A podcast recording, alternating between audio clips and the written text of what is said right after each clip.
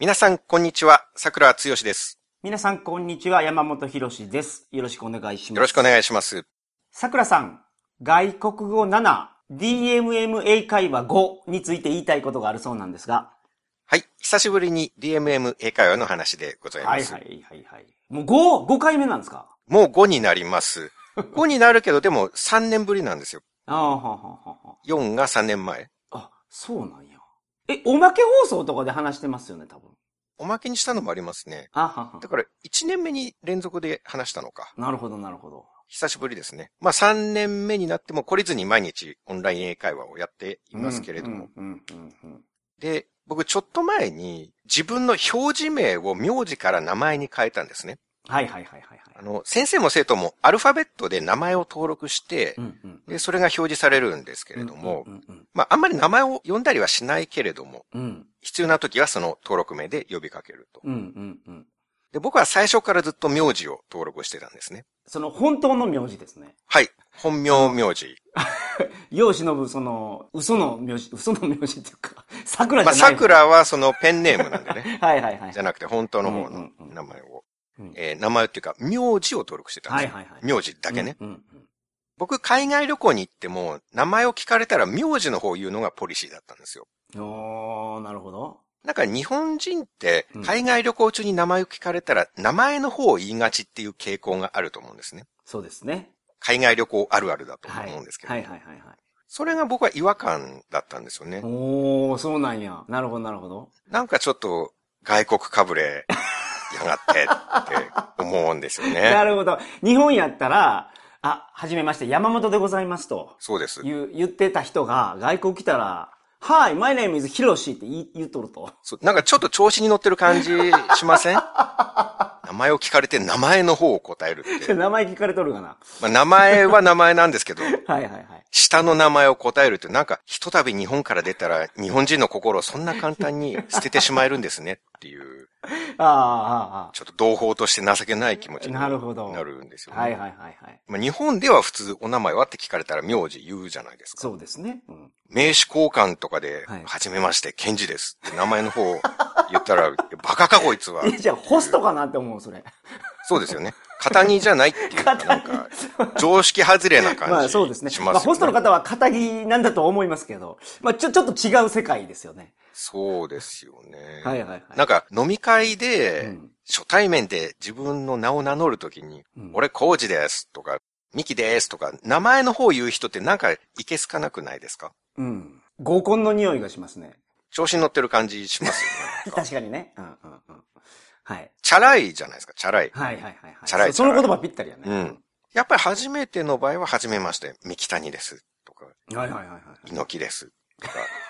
名字を言う方が礼儀正しい感じがするんですよねちょっと待ってください。今、猪木ですって言いましたけど、どっちが名前なんや、あれは？アントニオ猪木はアントニオが名字じゃないですよ。あ、そうですか。猪木さん、猪木漢字さんですからね。あ、そうか。アントニオ猪木漢字なんや。本名はね。あごめんなさい。じゃあ、猪木はファーストネームじゃなかったのか。ごめんなさい。うん。ちょっと僕はあの、プロレスラーのことはあの、詳しくなさすぎて。じゃあ、猪木ですっていうのは合ってるんや。名字を。日本人として本当の名字は猪木さん。ああ、なるほど、なるほど、なるほど。そうか、そうか。ジャイアント馬場もジャイアントが名字じゃないですよ。馬場翔平さんですからね。馬場が名字ですから。はいはいはい。マサ斎藤もマサが名字じゃなくて、あまあまあ斎藤が名字。ハルク・ホーガンは？外国人出してきたらまた違うじゃないですか。あれはそりゃハル君がファーストネームでしょ。そうですよね。はいはいはい。ケイン小杉も多分。ケイン小杉はちょっとよくわからない。確かに。なん日本人なのか何なのかわかんないですけど。まあ、純日本人で、はいはいはいはい。その初対面、うんうんうんまあ飲み会とかで、俺、コウジですとか、うんうんミキですとかいうのはなんかいけすかない、はいはいはい。慎み深さがないですよね。うんうんなんかみんな俺に注目して、私に注目して感があるんですよ。うん。うん。まあ、欧米はそれがあるからファーストネームで呼ぶんやろうけどね。ああ、そういう気持ちがあるのかな、そうそうそうそう。やっぱりそういうところは。うんうんなんかこう、大人数のバーベキューに参加して、リア充写真をいっぱい Facebook とかインスタに上げそうなタイプかな。はいはいはいはい。なるほどなるほど。名前を言われたらね、ちょっと思うかな。ああその桜さんと違う属性の人たちということですね。まあ違うでしょうね。はいはいはい。あの、ヤフー知恵袋でも、うん。自分のことを名前で呼ぶ女性をどう思いますか？いくつまでなら許せますか？っていう質問があったんですね。はいはいはいはい。で、回答を見てみると、小学校までかな。荒さで名前呼び考えられません。あるいは、うん。二十歳超えても自分の名前で言うやつあかんわ。元旦那の妹が30過ぎても自分のこと名前で言ってました。気持ち悪いです。うん。あるいは、私は高校生で名前で呼ぶ女気持ち悪かったですね。できるだけ付き合いはやめてました。と。ああ、ちょっと日本語がおかしいけどな、その人。多分、その方が高校生の時にうん。お友達っていうか同じクラスでまあ、そうでしょうね。はいはいはい。できるだけ付き合いを、付き合いはやめてましたと。まあ女性の方だと思いますけど、このような意見が多数なるほど、なるほど寄。せられているので、僕だけじゃないんですよ。やっぱそう思っているのは。ああ、ははは。そうですね。どっちかというと特に女性が一人称が名前の女子を嫌う傾向があるような気がしますけどね。日本のコミュニティにおいてですよね。うん日本人の中で。うんはいそれって多分、男の人に媚び売ってるって思っちゃうんじゃないかな。そんな気がします。うん女性からしたらね。うん。佐藤玉緒が嫌われてたのと同じ理由のような気がする。名前で呼んでましたっけ？いや、呼んでないけど、そのすごいぶりっ子を。雰囲気がね。あ、そうそうそうそうそうそうそう。まあ、いかにも名前、自分の名前を一人称にしそうな感じのタイプではありますよね。うん。僕とかも大好きですけどね、そういうのが。男は結構好きだと思いますよ。一人称が名前の女子。そうなんですよ。めちゃめちゃ好きやと思う。割とそういう女子にメロメロにされがちですからね。はいはいはいはい。男子はねそうなんです。うんだからですよ。だから女の人があれなんじゃないですか。そういうところが特にね。うん。一応面積もあるんですよ。面積？はい。うん。まあ、許される場合。例はいはいはいはいはいはい。えば、もともとネット上で知り合いで、もうハンドルネームが名前で、はいはい。すっかり馴染んでるとか。なるほどなるほど。あとは名字が珍しいとかだったら、面積されると思うんですよね。ああ、伝わりにくいですからね。はい。でちょっとこの例は後から出すので、なるほど。一旦僕の名前の件に戻るんですけれども、で、僕はまあ日本人として慎み深さは忘れたくないと思っているので、はいはいはいはい。オンライン英会話でも、うんこれ仮に強しって名前の方で登録しちゃったら、うん。パリピみたいな野郎だなとか、あ 先生に思われると。うん、大人数のバーベキューに参加してリア充写真をいっぱい Facebook とかインスタに上げそうないけつかないやつだなとか思われたら嫌じゃないですか。はいはいはいはい。だから当初に2年ぐらいかな、名字の登録にしてたんですよ。はいはいはい。ところが DMM の先生ってスタンダードコースだと東南アジアの先生多いんですね。うんうんうんまあ昼間だともう9割型フィリピンの先生。はいはいはい。山本さん僕の名字ご存知だと思うんですけれども、はい。本当の、うんうんうん。僕の名字ってアルファベットで表すと違う意味の日本語にもなるんですね。おー、なるほど。はははは。あのー、外国人も知ってるような日本の言葉です。そういうことですああ、なるほどなるほど。わかった。あれか。ああ。あの、まあ、日本語で読むと発音違うんですけど、ローマ字っていうかアルファベットで書くと同じに、全く同じになっちゃうんですよ。おー、なるほど。チーズと地図みたいな。ほんまや。意味は違うけど、アルファベットで表すと同じ。なるほど、なるほど、なるほど。そういうパターンの組み合わせで、まあ、桜さんの本名言えないから、あれやけど、はい。そういう感じになってると。はい。まあ別にいいんですけどね、バレても、バレてもっていうか。まあ知ってる方も結構いらっしゃると思うんで、前はこの過去放送の販売は本名でやってたんで、はいはい。 PayPal の方でうん知ってる方もいらっしゃるんですけどね。まあとにかく別の意味の日本語と同じになるんですよ。確かに。で、まあその通りです。その意味は結構外国の先生も知ってるんですよ、その日本語は。うん、うん、うん。有名な日本語ですね。これ多分ね、商品名であると思う。はい。見たことあるような気がする。そうなんです。あのうんね、東南アジアで有名なスナック菓子のブランド名が、はい、これなんですよ。はいはいはいはい。見たことあるもん。うんああ、これ撮ってるんやって。はい。うん。僕も東南アジア旅行してる時に、なんで俺の名前がこんな街のあちこちにあるんだって、ああ、なるほど。スーパーに行って、まあお菓子の現物もそうだし、はい。あともう道々に大きな看板があるんですよね。はいはいはいはい。そのお菓子の広告の看板、うんうんうん。ビルの上の方とか。なるほど。だから僕も見たことあるんや。そんなにそうそうそうあるんや。はい。そうなんです。あちこちにあるんですよ。はいはいはい。本当に街のあちこちに僕の名字がバーンって記載されていて、うんすごい変な気分だったんですけど、ええやないですか、なんか。歓迎されてる感じがして。あ、まあ、ウェルカム感はありますよね、それは。なんか空港で名前の書いた紙持って、迎えられてる気分。フルカラーの看板でしょ、ほんで。そうですね桜さんの場。合は。うんビルの上の方にはいはいはいはい。分かりやすく僕の名前を掲げて歓迎してくれてる気分いいんですけど、はい。現地の人はそれをちゃんと日本語だっていうことを認識してるんですね。うん、うん、うん、うん。うんまあ聞いたことない音だからね。うんどこの言葉かなと思ったら、あ、日本語かってなるんあそうでしょうね。で、しかもその意味も知ってるんですよ、みんな。ああ、まあポジティブな意味ですからね。そうですね。うんはい。商品名とかブランド名にするぐらいですからね。うんうんうん。だから、授業が始まって、最初の挨拶の時に、うんまあ、フィリピンとかの先生に、君の名前ってさ、日本語でデリシャスっていう意味なんでしょ？って聞かれるんですよ。ああ、そうですよね。oh, your name, ど I know your name means delicious in Japanese っていつも言われるんですよ。ああ、なるほど。で、僕は、あ、いえ、綴りは同じなんですけど、これ発音が違うんですよ。うんうんデリシャスの意味の日本語はこう発音するんですけど、うん。僕の名前はこうなんですって、うん。発音の違い説明するんですけど、なるほど。これを100回は繰り返しましたね。あ今まで。はい。決まった先生とやるわけじゃなくて、ほぼ毎回違う先生なんですね。レッスンは。はいはいはい。雪吊りなんですね、先生は。雪吊りの先生とやると。うーん。まあちょっと言い方は悪いですけれども、まあそうですね。時間決まってないんで、その日の今からできるなって思ったタイミングにやるんで、ああ、なるほど、なるほど。その時に空いている先生。はいはい。だから予約とかしてない。そうです。そうそうそう。んはい。そうなんですよ。ので、毎回違う先生で、うん。だから授業始まってすぐ、Oh, your name means delicious in Japanese. I know.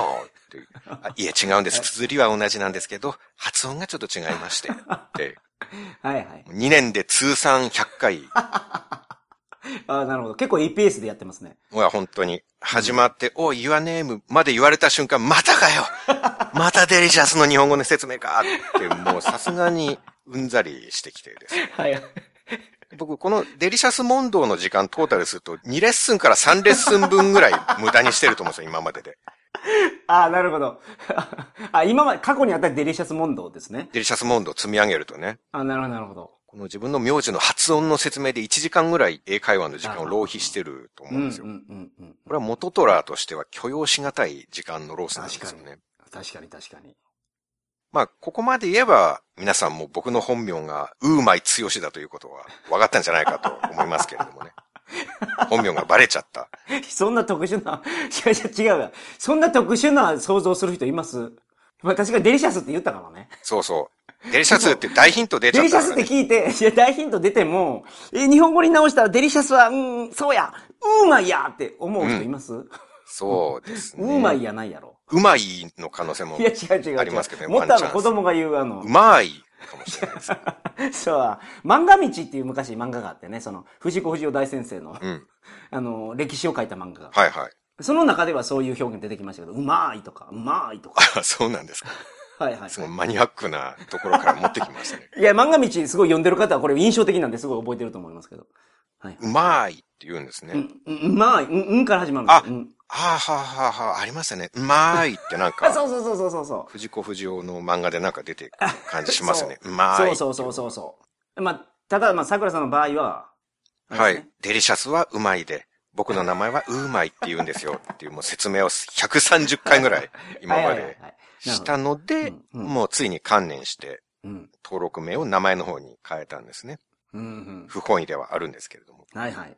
まあ、強しだったら、まあ、誤読しようがないですからね。あなんか別の意味に取られそうにないですもんね。うん。強し。今回はまあ大丈夫ですね。まあ、ただ、うん多分今は先生から、うわ、二十歳超えても自分の名前で言うやつあかんわ、気持ち悪いって思われてるかもしれないですけどね。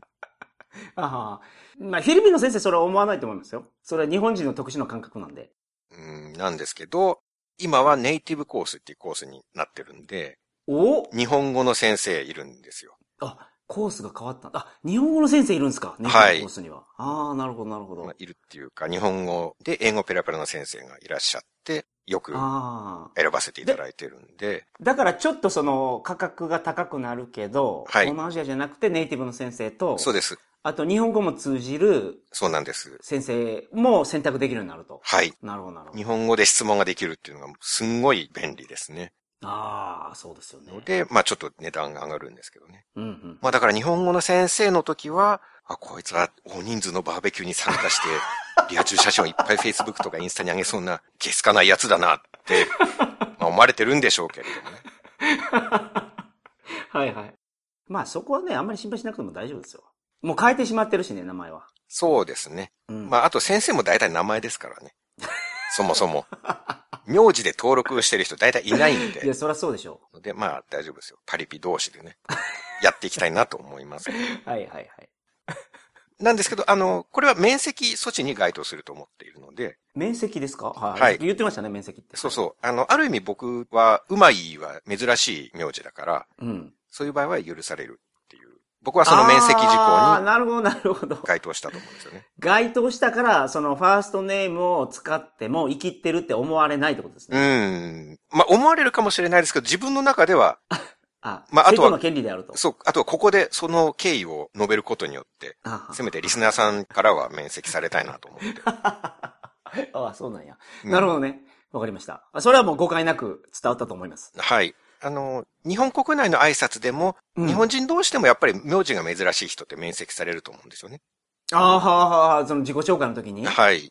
はあそれこそ、猪木さんなんかはそうだと思うんですよ。ほうほうほう。猪木さんは多分、はじめまして猪木ですって名乗ったら、え、猪木さんって言うんですか？やっぱりお風呂の時は首に赤いタオルかけていくんですか？とか、どういうこと？それ、猪木じゃないですか。そうですよ。そうですよ、猪木さんだから。あ、なるほど。猪木っていうのはアントニオ猪木じゃないんですよ、この人違います日本人のどっか埼玉県出身の猪木正一さんの話してる、そうです。はい。アントニオさんの話じゃなくて、一般の猪木さんの話ですあ、。猪木正一さんの話ね。オッケー、わかる、わかった。うん一般のね。正一さんかどうか知らないですけど。えわでごめんなさい。誰でもいいけどね。まあ、正一さんだったらまだ、まだそんなに嫌じゃないと思うんですけど、え、その、はいはいはい猪木かよこさんとかだったらかよこさ、ん。うんうんうん。いい名前、可愛い名前やけどね、かよ、かよこさん。うん可愛いからこそ、うん。なんか、名前を名乗った時にね、うん。猪木ですって名乗った時に、あ、え、やっぱり猪木さんってことは喧嘩の時はアリキックとかやるんですか？とか、結構うんざりするぐらい言われてきたんじゃないかなって思うんですよ。ああ、言われてるやろな、確かに。うん。うん。正一さんはまだ乗っかれるかもしれないですけど、かよこさんはそこ厳しいと思うんですよね。ああ、そうか。正一さんはまだね、猪木って言われても、うん。なんだこの野郎って言えますもんね。そうです。アリキックやってみせたり。そのノリが正一さんはできる。はい。正一さんはできるか。かよこさんはちょっとかよこさんはアリキック難しいですよ。えーそうですね。図書館に放課後行くタイプやから、かよこさんは。おしとやかなタイプですからね、かよこさんはね。そうそうはいはいはい、はい。そのタイプがね、巌流島のマサ斎藤との死闘を見てましたよ。え、伊勢丹に行ったら今でもタイガージェットシーンに襲撃されたりするんですか？はい。これ女の子の猪木さんが飲み会のたびに聞かれるのは辛いと思うんですよね。確かにね。もう合コンとか行った日にはもううざすぎてもうたまらないと思いますよ、もうん。う。マイ合コンで聞かれると思いますよ。ああ、すべての、うんすべての合コンで。エブリ、エブリ合コンで。はいはい。じゃあ乾杯は猪木さんにいつものあれやってもらいましょうか 言われて。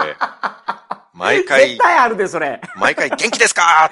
元気があれば何でもできるって、その、はいはい。毎回かよこさんやらされることになります。ああ、かよこさんはそういうキャラクターじゃないんですよ。そうなんです。そんなことやって辛いんです。ないから。うん。はいか。よこさんは。うん。締めも、じゃあ猪木さん、あれお願いします。そう。はい。では皆さんご唱和ください。1、2、3、ダーこれを毎回飲み会のたびにやらなきゃいけな。はいい。ほんで、最後に全員ピン足して返さないかんのでしょ。ああ、そうですね。それもあります。行列作ってね、猪木さんそうのそうそう前に。。会計終わったらうね。ん。闘魂注入タイムが飲み会のたびにあるっていう。それはたまったもんじゃないですよね。いや、たまったもんじゃないですよ。のでう、ん。猪木さんは、まあ初対面で名前の方を名乗っても面積ですね。確かに。うん。かよこですと。そうです。いろんな理由があって、私はかよこです。特殊な事情があります。パリピなわけではないんですよ。まあ他にもいろいろ、まあ多分、徳川さんとかも絶対いろいろ聞かれると思うんですよね。徳川さんってもしかしてって、もう全合コンで聞かれると思うんで、うん、うん、まあ面積っていう。お話で。うんございましたけれどもうんすごい納得しました、今。変えてやむなしやなと。そうですよね。これは。うん。名前の方で言ってもね。うんうんうん。まあ、パリピと外、ね、パリピと思われそうですけど、うん。もうやむなしですね、これは。だそう思う方は、ちょっと、あいついけすかないなって思った時にもしかしたらそういう事情があるのかもしれないっていう ところを想像してあげるのがあ、大事ですよね。確かにね。あの、新しい取引先が決まりました、部長と。はい。今日、新人の担当者が挨拶しに来ますと。うん。挨拶しに来た時に、ケンジですってはい来ても、あ、ケンジです。俺ケンジです。って来ても、まあなんか特殊な事情があるかも。並々ならない事情があるんだな。そうですねケンジさんにはと。うん。そんなことよりも、うちとの取引よろしくお願いしますと。はい。部長も深々と頭を下げるんじゃないですか。そうですね。ケンジさんよろしくお願いしますと。ケンジ了解って言って帰ると思う。そうですね。うん。うんまあ、まあ、そいつはパリピだと思いますけどね。確実に。まあ、あ、え、そうなんですか？言い方がパリピですからね。名字に事情がある感じの、致し方ない名乗りではないですからね、もはやあね。、あ、そうですか、あ、なるほどい。かにもパリピでしたね、今。あ、そうすみません。じゃあ、その辺はな、個別事例で皆さんに判断してもはいらうとしてね。。そうですね。はい。まあ、ただ、あんまり、これ一発目で思い込まない方がいい はということで。す。なるほど、はいなるほど。はい。で、えーすみません。名前の話はこのあたりにしまして。はい。今までレッスン受けたの、まあ98%ぐらいは外国人の先生なんですけど、うん、うん、スタンダードコースの時期が長かったんで、うん。うん。やっぱりカルチャーギャップとか語学の問題以外に、うんなん。かいまいち話が噛み合わないなっていう部分とかもあって、うん。語学的には通じているのに、うん。でも噛み合わないっていうところが、なんか英語以外にも学ばされることが多いんですね。うん、うん、うん、うんうん。じゃあ文化的なこととかそういうことでですね。主にねうん。なるほど。うん。つい数日前はオーストラリアの先生だったんですけど、うん。教材のテーマは子供のしつけみたいな内容で、うん、うん、うん。あなたは学校に行ってた時良い生徒でしたか悪い生徒でしたかっていう質問があったんですね。はい、はい、はい、はい。で、僕はあんまり覚えてないんですけど、うんちょくちょく先生にビンタされてたので、悪い生徒だったかもしれないですねって。あれ、先生、猪木、猪木先生やったんですか？いや、あの、日本でビンタするのはアントニオ猪木だけじゃないんで、ビンタはアントニオ猪木しかできない技じゃないんですよあれはそう。ですけど。いや、さっきビンタの話聞いてたなと思って。うん。また出てきたと思ったら。そことはあんまり通じてはいないんですね。なるほど、なるほど。はいはいはい。まあ僕らの時代はね、体罰普通にありましたから。そうなんです。うん。まさにね。うん。サトウキビで叩かれたことあるよ、俺。めちゃくちゃ痛いで、サトウキビで叩かれたら。ああ、そうなんですね。サトウキビ。まあなんか、ちっちゃな竹みたいな感じですもんね。いやいや、の、竹とか中スカスカじゃないですか。サトウキビ、みっしり詰まってるから。ああ、そうか。うん。無知みたいな。無知硬い硬い無知みたいな硬い。そんな、サトウキビで叩かれたっていうエピソード、なかなかその、ねうん。あ、そうか。山本さんは、小学校時代は太平洋戦争中とかっていうことですよね。あ、違う。甘いものがなかった時代じゃない。軍国主義の時代って違いう違う違う。あったんですよ。お砂糖はありました。そういう時代じゃないけど。サトウキビしがんだりしませんでした、子供の時。いやー、ちょっと、そこまでのローカルな地域じゃなかったんで、僕が生まれ育ったのは。あ、そうですね。ごめんなさい。な僕、ちょっと特殊な地域で、あの、生まれ育ってるんで。うん。それこそ藤子不二雄先生の少年時代の世界を彷彿とさせる雰囲気がありますね。はいはい。まあそういう時代を生きてきたんですよ、我々は。まあ僕は、あの、平手ビンタはいばっかりだったんですけどね。うんうんうん。を言ったら、まあ先生が本当にドン引きっていう感じで驚いてて、はい。オーマイガッ、シリアスリーみたいな、本気驚きで、うんうんうん。なるほど。で、まあ先生が言ってたのは、オーストラリアではもう1970年代から体罰は法律で禁止されてる。うんうんうんうん。だから先生が生徒を叩くのはもう普通に犯罪だと。うん。で日本では先生が生徒に犯罪を常習的に行っているのかっていう感じでびっくりしたみたいなんですね。うんうんいや、あの、外国人多分びっくりするけど、僕らのもうちょっと上の代は、カーテン係とか黒板消し係以外に、はい。教壇にある先生の灰皿片付け係いましたからね。ああ、そうなんだ。はい。教室で吸ってたでしょ。いや、僕はあんまり、先生が教室でタバコ吸ってた記憶はあんまないですね。え、けど、小学校の時、教室に灰皿あったでしょ？僕は覚えてないですね。あ あ、なるほど、なるほど。覚えてないからなかったんだと思います。すごい寛容でしたから、日本の社会は。灰皿片付け係ですか？うん。まあ、山本さんが通ってらっしゃった高知極道小学校では、そういう係があってあったということですよね。はいはいはい。仁義なき極道小学校で、そのような係が。それはそれで僕がドン引きですけどね。さらに僕がまたドン引きします、日本の中にもまあそういうやつが、格差があると。そうですよね。まあそういう時代でしたよ。そうでした。まあ、うんビンタされるのは、まあ、うん珍しくは全然ないですよね。うんうん今は違うと思うんですけどね。うん。そうね。30まあもう大問題になるん年以上。はい。30年以上の前の話ですからね。うん。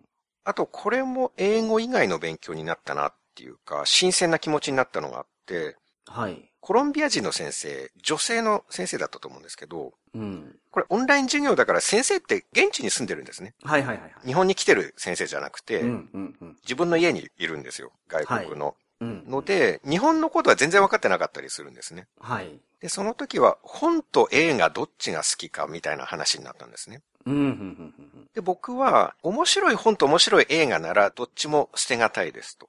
うん。ただ、強いて言えば、日本語って文字が3種類あるんですよって。うん。ひらがな、カタカナ、漢字と。うん。うん。で、難しい本だと知らない文字出てくるんで、うん。どっちかというと映画見る方が簡単かもしれませんねって僕は言ったんですね。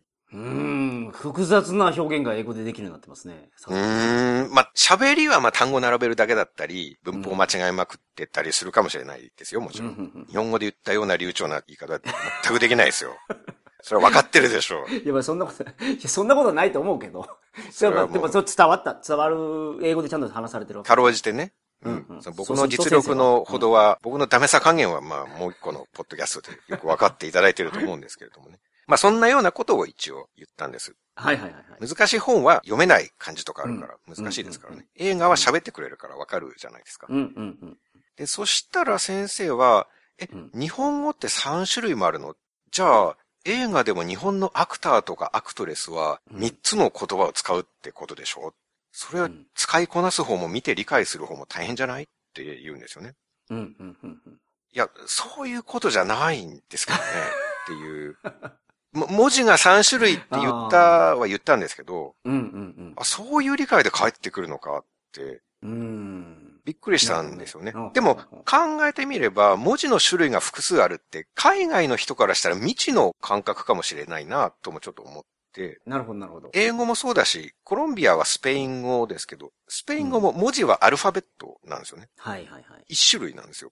うん。日本語のひらがな、カタカナ、漢字みたいのないんですよねう。んうんうん。でよく考えれば大体の言葉がそうな気がして、うん。中国語も漢字だけじゃないですか。はいはいはいなんか反対字、簡体字みたいな違いはあるんですけど、うん。でもあれって漢字をちょっと簡単な書き方にしただけであって、もともとは同じ文字じゃないですか。漢字はそうですよね。うんうんうん。まあ、英語も筆記体とかはありますけど、うんうんうん。ひらがな、漢字、カタカナみたいに文字自体が変わるわけじゃないじゃないですか。うんうんうんそうね。あそうですね。そのあのーヨーロッパ系の言語は全部そうですよね。うん。でそのアラビア語とか読めなさすぎて、はい。文字の種類があるかどうかちょっと判断つかないですけど。わかんないですけど、印象的にはあの辺って同じ文字しか見ないじゃないですか。あの、いや、まあ、僕らから見るとそうですけど、でも、外国人から見ると、じゃあ、カタカナとひらがな、明確に区別がつくかっていうと、僕らはその両方全部知ってるから、うん。なんか、カタカナの方が角張ってるみたいな、なんとなくの表現しかできないでしょ。あれ、外国の人、一緒に見えるんじゃないですか？そうなんですかね。ひらがなとカタカナって。確かに。まあ少なくとも漢字の数字とか3とか4とか5とかは、うんうん。まあカタカナと思うかもしれないですよね。そうそうそうそう。まあ思った方が自然な気はしますね。うん、うん、うんうん。だから、その、もしかすると、アラビア語とかも、分類分けが3つに分かれてて、んそれが一覧表で上から順番に並んでるだけかもしれないですもんね。印象的にはなさそうな気がする、しますけどね。なんか、うんうんまあ正確なとこはわかんないですけどね。うんうんうんただ、桜さんの言うように、スペイン語とか英語とかは確かにそう。うん。ヨヨーロッパのドイツ語とかフランス語とかもそうですね。そうですよね。うん。なので、その日本語は文字が3種類あるんですよって言ったら、まあ外国の人はもう根本的にその感覚がもう全く想像できずに、単純に3つの言語を使い分けてるんだって思っちゃうんだなっていう、うん。なんかこれもすごい新鮮な気づきだったんですよね。はいはいはいはいはい。カルチャーギャップをなんか感じてっうん。ていう、別にオチとかないんですけど、純粋に、ああ、なるほどはいはいはいはい。なるほど。新鮮だったんですよね。で、あとまた気づきなんですけど、はい。ここから先はちょっとどこの国の先生かもう覚えてないんですけど、まあ多う分ん9割方フィリピンの先生だと思うんですけど、はいはいはい。僕お腹壊しがちなので、うん。下痢っていう英単語は知ってるんですね、もともと。ダイアリア。そうです。うん。まあ、すごい難しい綴りなんですけどね。はいはい。僕も綴りは知らないです。音でしか覚えてない。旅先でよく言う機会がやっぱりあると 忘れないんです、ね。トイレ探してるから。はいああ、なるほど。ダイアレア、ダイアレアってよく言ってましたから、下痢がひどすぎてパレスチナ自治区でバスから飛び降りて、茂みで用を足した男ですからね。はは。はいはいはい。おかげで、腹痛マスターや下痢ソムリエという称号を得た男ですからね。あ、はいはいはい。えっ、と、中国では何でしたっけ？中国のウェブの読者さんからは大弁君というあだ名が 付けられている。あ、そうでした。そうでした、そうでした。はいはは直接漢字3文字にされるとね、うん。ちょっとインパクト違うけど。まあそういう呼び名があるぐらいですからね、桜さん。そうなんです。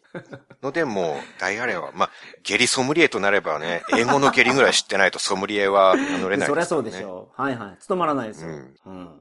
もう出る前にわかるんですもんね、ソムリエだから。このお腹の調子は、これぐらいの硬さが出るな、みたいそれみんなわかりません？大体。誰でもわかると思います。な。わかりますはい。いや、それ大人になってから、全然そのセンサーが甘くなってきてる感じがします、そう。お腹下してるときはわかりません自分で。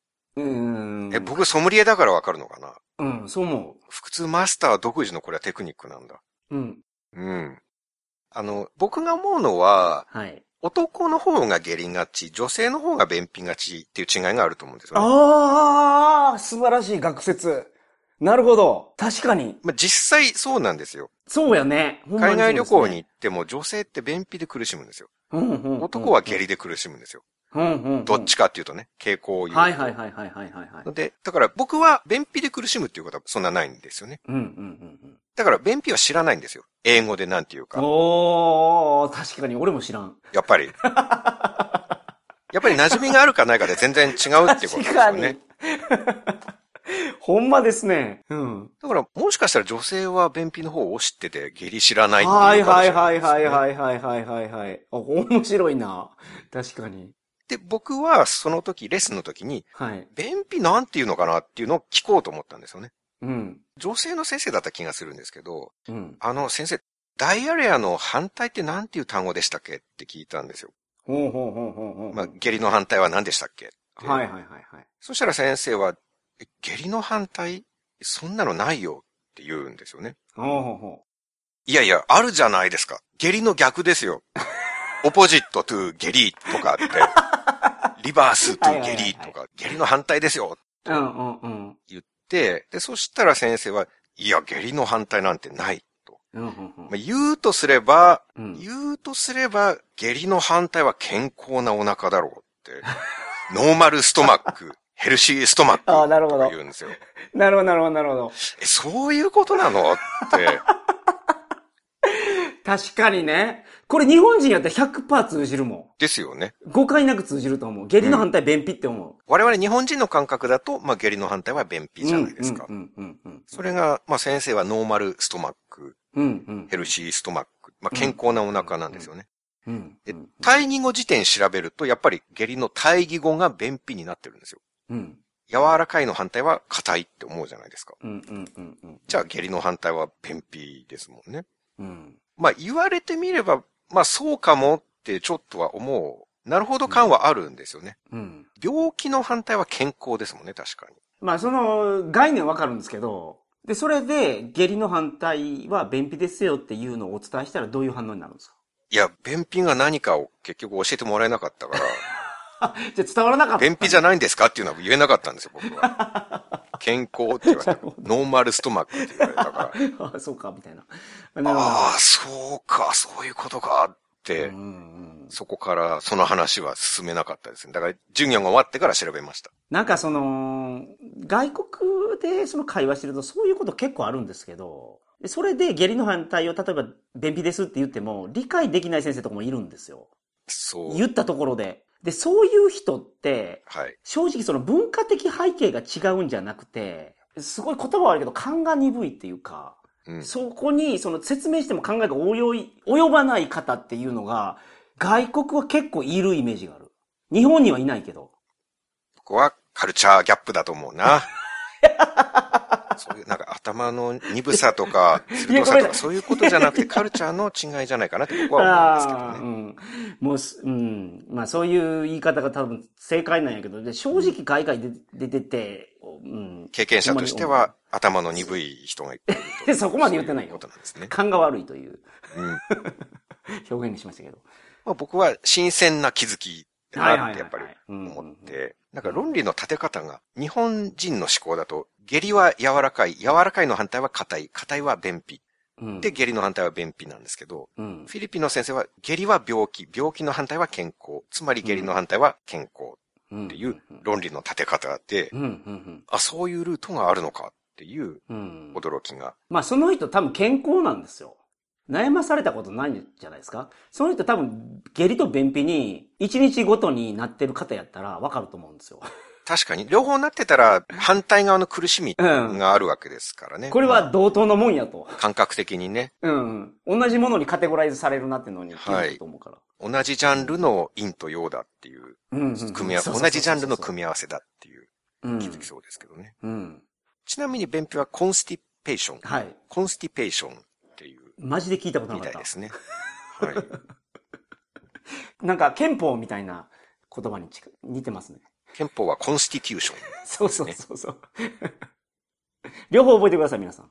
でも、こういう経験があると、うん。便秘覚えるんですよ、ちゃんと。はいはいはい。エピソード付きだと忘れないんですよね。うんうんうん。まあ、これはこれで英語の勉強にもなったっていう。はいはいはい。この体験をさせてくれたから、うん、確かに。覚えたっていう点でね。確かに。次、今度男の先生。なんですけど、これもフィリピンの先生だったと思うんですけどアメリカの大学を出た先生で、ほうほうほうほう。すごい優秀な人ですよね。結構若い先生で、はいはいはい。じゃあ、アメリカの大学出るのは、そのお金もかかるから、その、ああ、そうでしょうね。うんすごい優秀で奨学金もらったか、うん。家が結構お金がないと難しいと思うよ。いいとこの子。子かう。ん。うん。教材のテーマはチーティングについてだったんですね。ああ、はあはあはあ。チーティング、いろいろ意味ありますけど。これは日本語で言った場合のカンニング。ふんふんふん。なるほど。浮気もチーティングやけどね。ああ、そうみたいではいすねはいはい。僕は全然ちょっと馴染みがないんで、そのフィールドにはね、思い浮かばなかったですけど。いや、僕言葉の説明をしてまあるだけやから。まあ、病気と同じで自分がそこに普段馴染みがあるかどうかでね。僕の専門エリアを話してるわけじゃないですよ。あの、英単語の、あの、あの、意味としてね、こういう意味もありますよっていう例を出しただけでね。そうかそうか。門外漢ですから、僕それに関しては。はい一番あの、遠いところにいるから。空想の世界でしかないですよね、そんなことはね。で、チーティングの話。カンニングの方のチーティング。はいはいはい。で、Q&A で、あなたは学生時代カンニングをしたことがありますか？っていう質問だったんですねな。るほど。まあ、チーティングをしたことがうんうんありますか、うん。で僕はぶっちゃけありますと。うん。大学の試験で覚えてるのがロシア語のテストうん。うでん。うん。5センチ四方くらいのミニミニメモを作って、そこに単語とその意味とかをびっしり、あ、ロシア語の。そうですね。はいはいはい。米粒職人みたいに、米粒写経アーティストみたいな、いますね。はい、はいはいはい。職人のような細かさでもうカンニングペーパーを作って、なるほど。それで高得点を取ったことがあるんですよね。ああ、すごいな。第二外国語難しいですからね。うんなるほど。もう20年前、うん。いや、20年以上前の話ですよ。うんうん。今やったら完全にルール違反なんでね。いや、昔もルール違反でしょうけど。まあでも、大学なんてそんなもんですよね。僕とか第二外国語、ドイツ語でしたけど、はい。その教授とめっちゃ仲良くなったんですよ。話があって。はい。じゃあもうテスト免除になりましたから、僕。100点でした。受けなくてよくなったんですか？うん、なりましたね。なるほど。仲良くなっただけで。しかもその研究室に入り浸ったりとかじゃないですよ。授業後にちょっと話した内容で仲良くなって。もうテストも受けずにはい。満点確定なんですね。はい。そうか。その先生のチーティングの現場を写真で押さえたりしたっていや、いうこしてとですね。ないけど。してないけど それ。でやっぱりゆすりを。いや、ゆすってない。ゆす、ゆすってないです。これチーティングじゃないから。もう、大学の先生が、その、休み時間の僕の佇まいを見て、あこいつもドイツ語問題ないと判断をされたということですから。あ、そういうことなんですねそうい。うことでしょチーティング写真でゆすったわけじゃないんですう。ね。違います、違います。そうか、まあ、真実は闇の中ですけどね。まあ仲良くなった。ちょっと待って。じゃあ僕、無罪だと思うんですよ、このケース。どう考えてもその桜さんのロシア語の方がその、今日糾弾されるべき内容だと思うんですけど。完全にどんぐりの背比べだと思いますけどね。僕はまだ試験に挑んだんですよ、ちゃんと。はいはい。試験の場にね。うん。一応、答案用紙は埋めたんですよ、僕は。ああ、なるほどね。うんそして点数を取ったんですから。はいはい。カンニングしてね。カンニングはまあしたけれども。でしょ？僕試験免除になって受けてないだけですもん。それはもうカンニングマスターじゃないですか。あ、もうその、武術の達人になったら、なんかもう、戦わせないって言いますもんね。そうです。刀を抜くことなく勝てるっていう域に達してるんですよね。それは。カンニング達人に完全になってるんですよ、あそれ。あ、そうか。知らぬ間に達人の域に到達してたんや、俺。僕の遥か先を言ってますよね。チーティングマスターですよね、完全に。あ、ジャッキー・チェンの映画にありそうん。カンニングモンキーみたいな。まあ20年前はおおらかな時代だったそうでしたねとですよね。う。うんうんうん。時効なのは間違いないですしね。うんうんうん。殺人事件も当時は15年で時効でしたから。はいはいはい。まあ、事故なくなりましたけどね。今はね、うん。僕らはあった時代ですから。まあ一応僕らのカンニングはもはいうセーフですよ。時効成立しました。はい我々のうんカンニングはね。うん。我々のって僕も加担してることになってるけど。もちろん。もちろんそうじゃないですか。完全にカンニング、カンニング以上の、カンニング以上の カンニングじゃないような気がしますけどね。まあチーティングの一種ではあるけど。チートじゃないですか、思いっきり。はいはいはい。で、先生はどうですかって。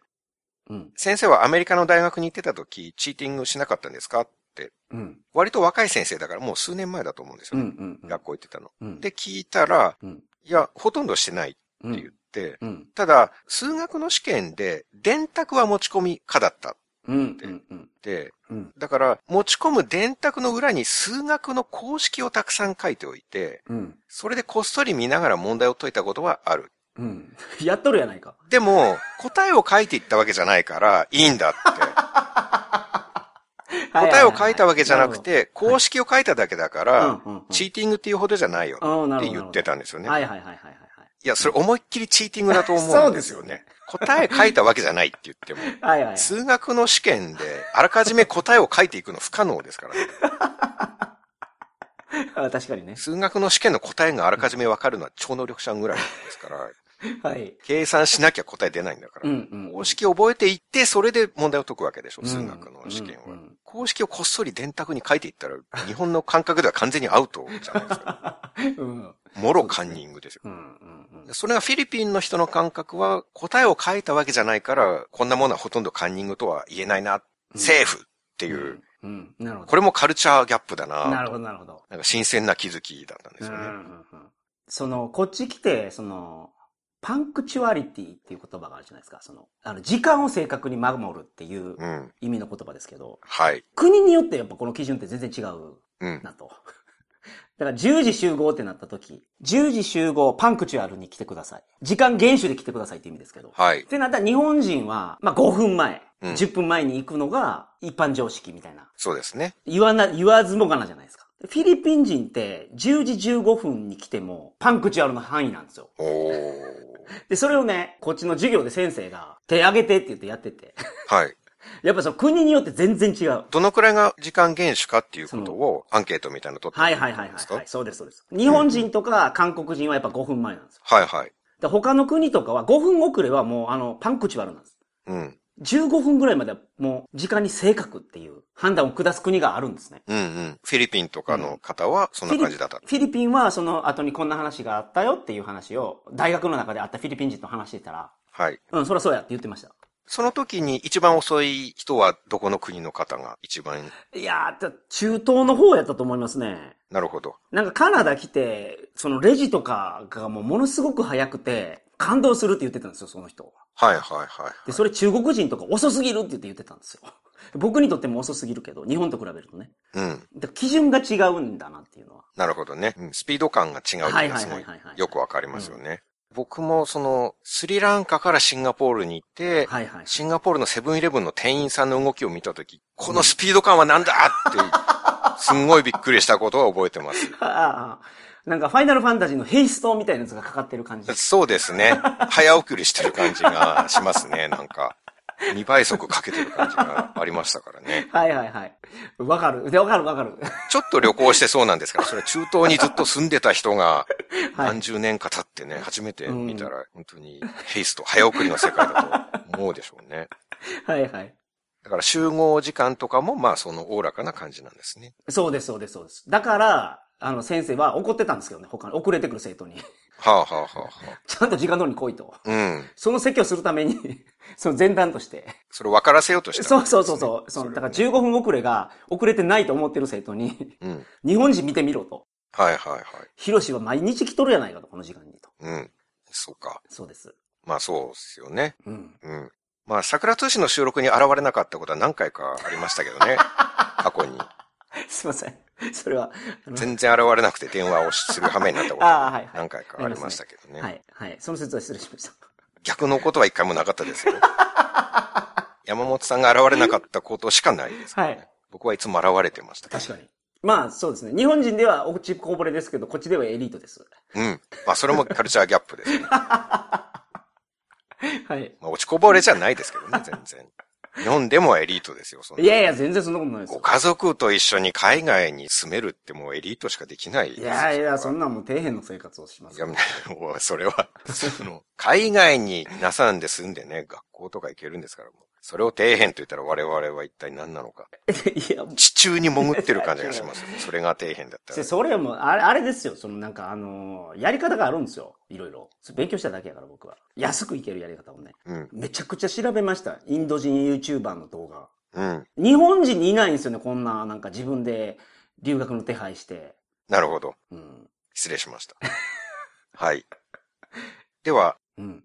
もう一個だけはいはいはい。感覚の違い、はい。気づきがあったなと思ったことなんですけど、うん。これはフィリピンの女性の先生だった気がするんですけど、ああ、フィリピンかまた。はい。フィリピンはね、僕住んでたからね、詳しいんですよ。あ、そうかフィリ。ピン人の生態について。そうか。じゃあ山本さんだったら、そんなにびっくりはしないかもしれないですね。このギャップにね。はいはいはい。その時は赤ちゃんをテーマにした教材だったんですね。はい。そこで家庭の質問として、うん。もし赤ちゃんが生まれてすぐ言葉を喋れるとしたら、どんなことを言うと思いますかっていう仮の質問があったんですね。うん。If babies could talk immediately after their birth, うん what would they say? っていう。あもう生まれてすぐなんや、本当に。はい。immediately after their birth. すごいな。あ、もう出てきて。うん。まあ、普通赤ちゃんは話さないじゃないですか。うんうんうんよっぽど秀才の赤ちゃん以外はほとんどの赤ちゃんは話さないと思うんですね。うん、秀才でも話さないけどな。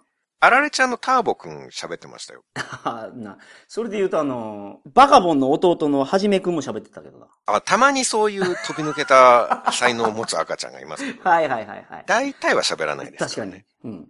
でも仮に誕生の瞬間から話せるとしたら何を言いそうかはいはいはい。問題があって、うん。で、僕はちょっと考えて、うん。多分こう言うんじゃないでしょうか。はい。まあ、ヘタヘタ英語ですけど、うん答えたんですね。うん。僕が言ったのは、お父さんお母さん、僕を産んでくれてありがとうございます。また、これから20年ほど私の面倒をしっかり見てくれることに対して、あらかじめお礼を言いますう。ん。大変だとは思うんですけれども、僕が成人するまでは、養育費が途切れないように、しっかり働いてくださいねって、はい。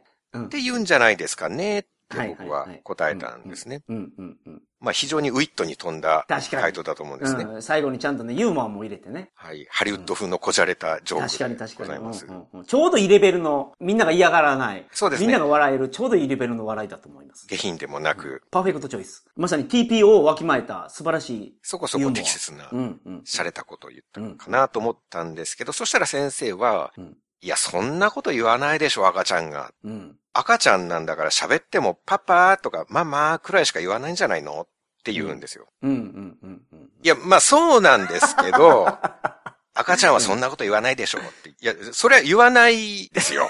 そりゃ、うん言うわけないじゃないですか。知ってるよ。知ってるよっていう。うん。養育費が途切れないように働いてくださいとか。そんなこと言う赤ちゃんはいないよ。うん。うん。でも家庭の質問じゃないですか。うん。こじゃれたジョークじゃないですか。そう。どうせ言わないんやから。そうですよ。うん。言わないところに、ちょっとユーモアをね、うんはめましたってことですよね。はい。パパとかママくらいしか言わないとしたら、ん家庭の質問をする意味がないんですよ。うんうんうん。英会話のテキストなんですから、うん。パパママだけ言って会話にならないじゃないですか。うんうん。何のための家庭の質問だっていううん。ことなんですよ。うん。ただ、外国人の先生の感覚では、いくら仮に赤ちゃんが喋れたとしてっていう空想の世界の話でもあくまで赤ちゃんが喋りそうなことを想定しなきゃいけないんだなっていう、うん。これもカルチャーギャップっていうか新鮮な気づきだったんですね。はい。まあ、それもさっきの話と同じになるんですけど、僕の考えは、うん。その勘が悪いというところに行き着く じゃないかな。あフィリピンに住んだことの滞在経験のある 山本さんとしては、はい。フィリピンの人は勘が悪いいや、人が人はじゃなくて、いや、その、日本人と比べるとっていう印象を僕は持ってる。正直、ほんまに。持ってしまったんですね。そんな印象を。そうなんです。ダークサイドに落ちてるから。そうなんですか。でももう皆さん日本人よりもずっと英語ペラペラですよ。そうです。でも、その日本人は、だからその、細やかな気遣いができるというか、裏を読もうとする力がすごいあると思なるほどね。いろいろ想像を働かせるところがまあそういう皆まで言わないというコミュニケーションに慣れちゃってるからいろいろ想像するようになっているんですかう。うね。ん。うん。これで終わりでございますけれども。なるほど。何時間ぐらいになりましたか？ちょうど2日前ぐらいに1000回終わっ ?1000 回？2万5000分、うん。今日1002回目やったのかな1000回はすごいなけど。こなしたっていうだけですけどね。うん。時間と果たして成長が比例しているのかどうかはもう人によってバラバラですからね。うんそれはもうまあ何とも言えない。まあ、それはそうだと思うんですけど、ただその英語の上達ってもうなんか、長く続けること以外の道がないような気がするので。それはそうですよね。うんコツコツやらないともうどうしようもないですよね。うん。だから、その長く続けれる仕組みが一個できてるのは、うん日本にいながらね。ここすごいですよね。この仕組みをみんなできたら英語っていうのは上達するので。だからその DMM 英会話とかすごくいいと思います。もし英語やりたい方は。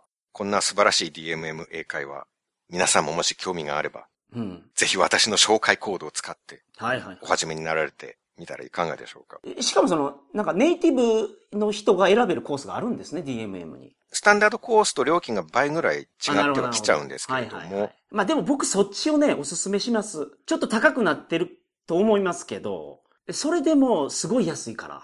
対面の授業と比べたらねうん、うん、うん、うん。でやっぱね、ネイティブから聞いといた方がいいと思う、僕。まあ発音とかは変な発音がつかないですからね、ネイティブの人とやっておいた方がね。うんあとはまあ最初はやっぱり日本語で聞けるっていうのはすごい大きいから、うん。わからないものを英語で聞かなきゃいけないというのは非常に辛いので、はいはいはい。まあその点でまあもし予算的に余裕があれば、うん。まあ、ネイティブの方がいいかもしれないですね。僕は予算的に余裕がないけれども、昼食を削ってネイティブコースにしております。でも昼食削っていけるぐらいのお金でいけるってことですもんね。500円の予算を200円にして、それが30日なら9000円分だから、うん。まあそれで、でもネイティブにしてもだから1万円ぐらいってことでしょ？だから。いや、ネイティブは2万円弱。あ、ネイティブにすると結構高くなるんですか？やっぱり値上がりしてるんで、ああ、なるほど。1万6000円ぐらいからまた3000円ぐらい確か上がったんですよね。へえ、ああ、まあ上がるはするか。まあ安いですけどね、それでも。まあ月に何回やるかでも全然もちろん単価は変わってきますけどね。毎日やるとすればまあそれでも安いとは思います。いや、コスパ考えると毎日やるが最強ですから。そうですね。サブスクはまあ全部そうですよね。うん。ちなみに私のコードは、はい。桜通信あるいは A 型の公式サイトのプロフィールページないしは今回の桜通信のエントリー記事あるいは私のノートの英語関連記事に記載してありますので、はいよろしくお願いします。お互いに追加レッスンチケットがもらえるんです。素晴らしい。お互いにもらえるのはいいですね。そうですね。そしてですね、はい。なんだかんだ言って、まあ DMMA 会話の話をするのは今回4回目、足掛け3 5年。回目？5回、5回目か。?5 回目です。で、足掛け3年くらい英語の勉強をコツコツしておりまして、うん。そんな私が800点に届かなかったら、うん。東京から浜松の家まで歩いて帰りますと宣言して、うん。今年18年ぶりに TOEIC を受験してみました。うん。800点って言うとすごいですよね。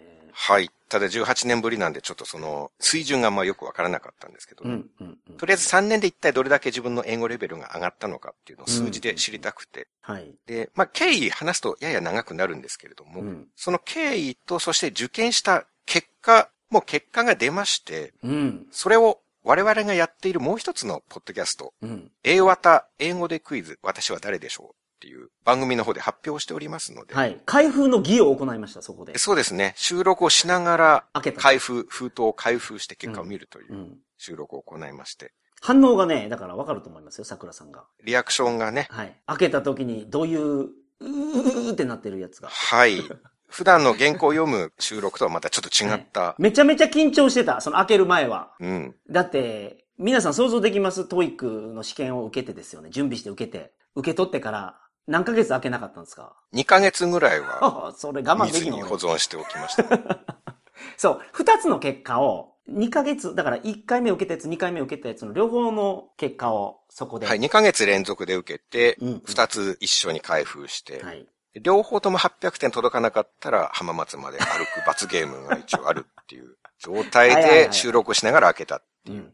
それがシーズン17の5っていうはい。回で喋っておりますので、うんうんうん皆さんよろしければもう今から聞いてみてください。いや、いいですね。おおむね今、桜通信を聞いてる同じアプリでそのまま聞けるんで、はい。検索していただくか、まあ、あるいはもしかしたらもう関連番組として出てきてるかもしれないですね。うん。同じチャンネルに入ってるはずなんですよ。